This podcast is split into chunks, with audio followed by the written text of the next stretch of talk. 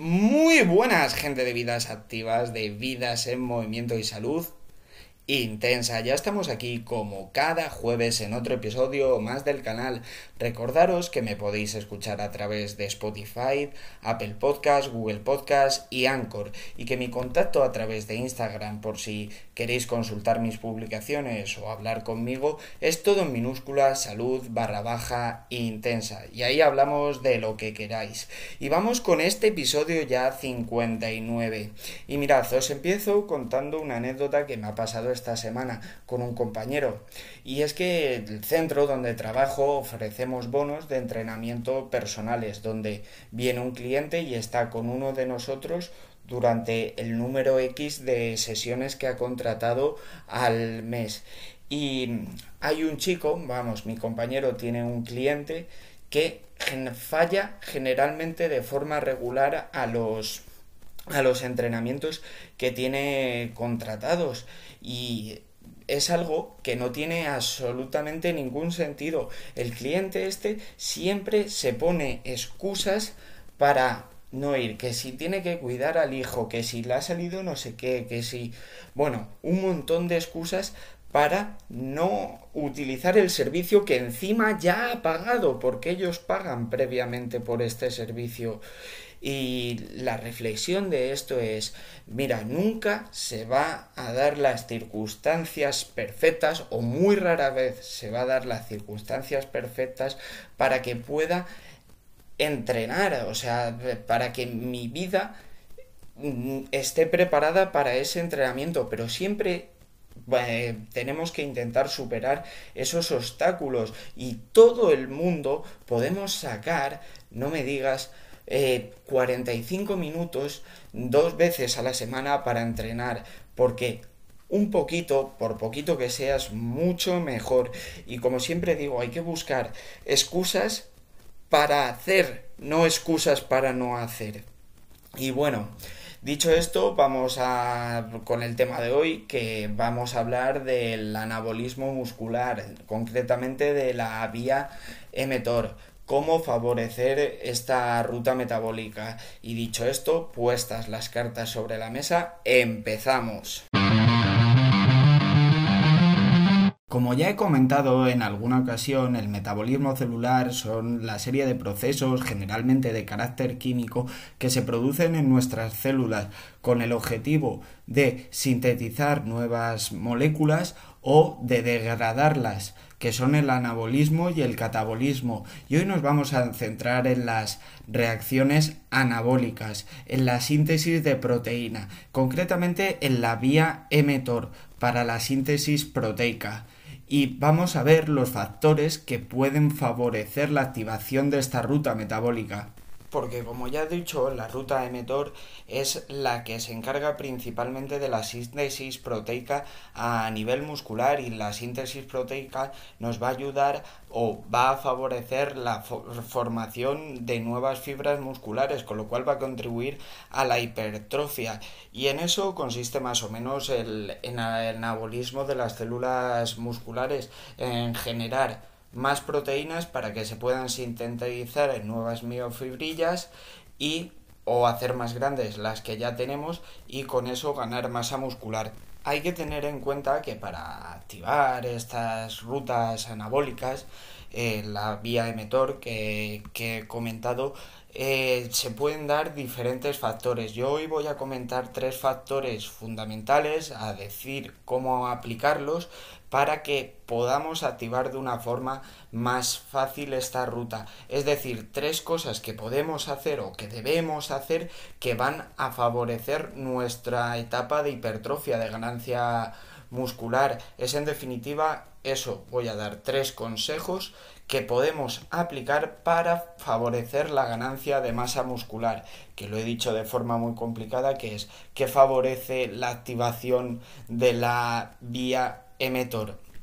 Pues eso es básicamente lo que quería decir, que, tres cosas van a favorecer esa hipertrofia. Y bueno, vamos con la primera. La vía mTOR está muy relacionada con el consumo de aminoácidos, concretamente de los aminoácidos esenciales. Vale, los aminoácidos esenciales son los aminoácidos que nuestro cuerpo no, no es capaz de sintetizar, con lo cual los tiene que ingerir con la dieta. Eh, existe un número de aminoácidos y nueve son los esenciales, los que nuestro organismo no puede sintetizar. Y dentro de estos están los famosos aminoácidos ramificados o de cadena ramificada o los BCAs que son la leucina, la valina y la isoleucina. Eh, estos tres aminoácidos son famosos porque se venden un montón de suplementos para cubrir las necesidades de, de estos aminoácidos. Y la realidad es que si tú comes carne y pescado, estos alimentos ya son ricos en aminoácidos de cadena ramificada en BCAAs, con lo cual gastar el dinero en suplementos creo que no es del todo bueno para mm, cubrir algo que, ya lo podemos eh, suplir con la alimentación. Y bueno, estos aminoácidos ramificados me voy a centrar concretamente, concretamente en la leucina. La leucina, eh, hay un montón de estudios, revisando un montón de bibliografía, eh, se ha demostrado que activa la vía emetor, la vía de anabolismo, con lo cual eh, es importante tener cubierto la leucina. Por eso se insiste tanto en el consumo de proteína para la ganancia de masa muscular. Primero porque hay que consumir aminoácidos. De esos aminoácidos, sobre todo los esenciales, que son los que no van a poder sintetizar nuestro cuerpo. Y de los esenciales, los ramificados y concretamente la leucina, que es el el que activa de mayor medida la vía anabólica emetor. Con lo cual, una alimentación variada, una alimentación rica en pescados y carnes, va a favorecer esta ganancia de, de, masa muscular. Parece obvio, ¿no? Pues este es el razonamiento químico, fisiológico, biológico, llámalo como quieras, de por qué debemos llevar una alimentación variada ingiriendo una cantidad óptima de proteínas.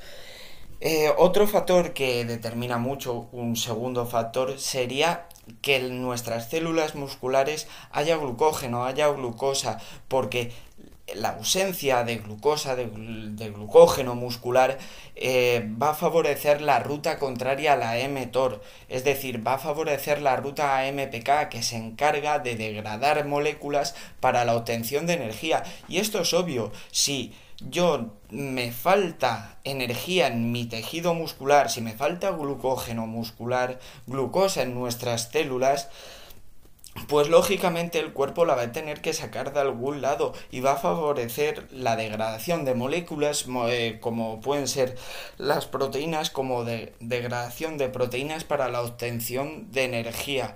Con lo cual una dieta que me permita tener eh, no te digo al 100% pero un porcentaje alto de, de los niveles de glucógeno rellenos te va a favorecer pues que se active la vía mTOR y que no se active la ruta AMPK.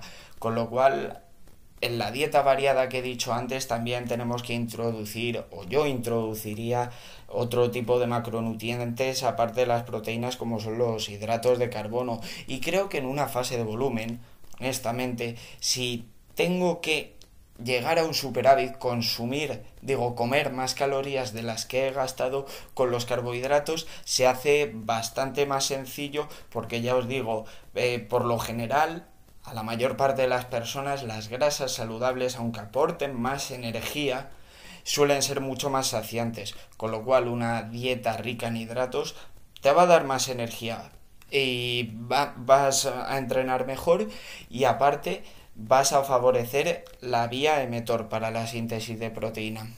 Y el último factor que favorece el, el, anabolismo del tejido muscular, la vía emetor, sería el descanso, porque Eh, cuando no descansamos bien, cuando no dormimos lo suficiente, nuestro cuerpo genera cortisol, que es la hormona encargada de generar estrés. En la ausencia de, de descanso aumenta exponencialmente los niveles de cortisol en nuestro organismo y es que está muy demostrado que unos niveles altos de cortisol van a favorecer la ruta AMPK, que es la ruta contraria a la mTOR, como hemos dicho antes, con lo cual descansar entre 7 y 8 horas, dormir bien, eh, va a favorecer esa, ese anabolismo muscular. Bueno, ya que he empezado voy a hablar de un último factor, he dicho tres, pero voy a comentar otro que no lo tenía en cuenta porque creo que es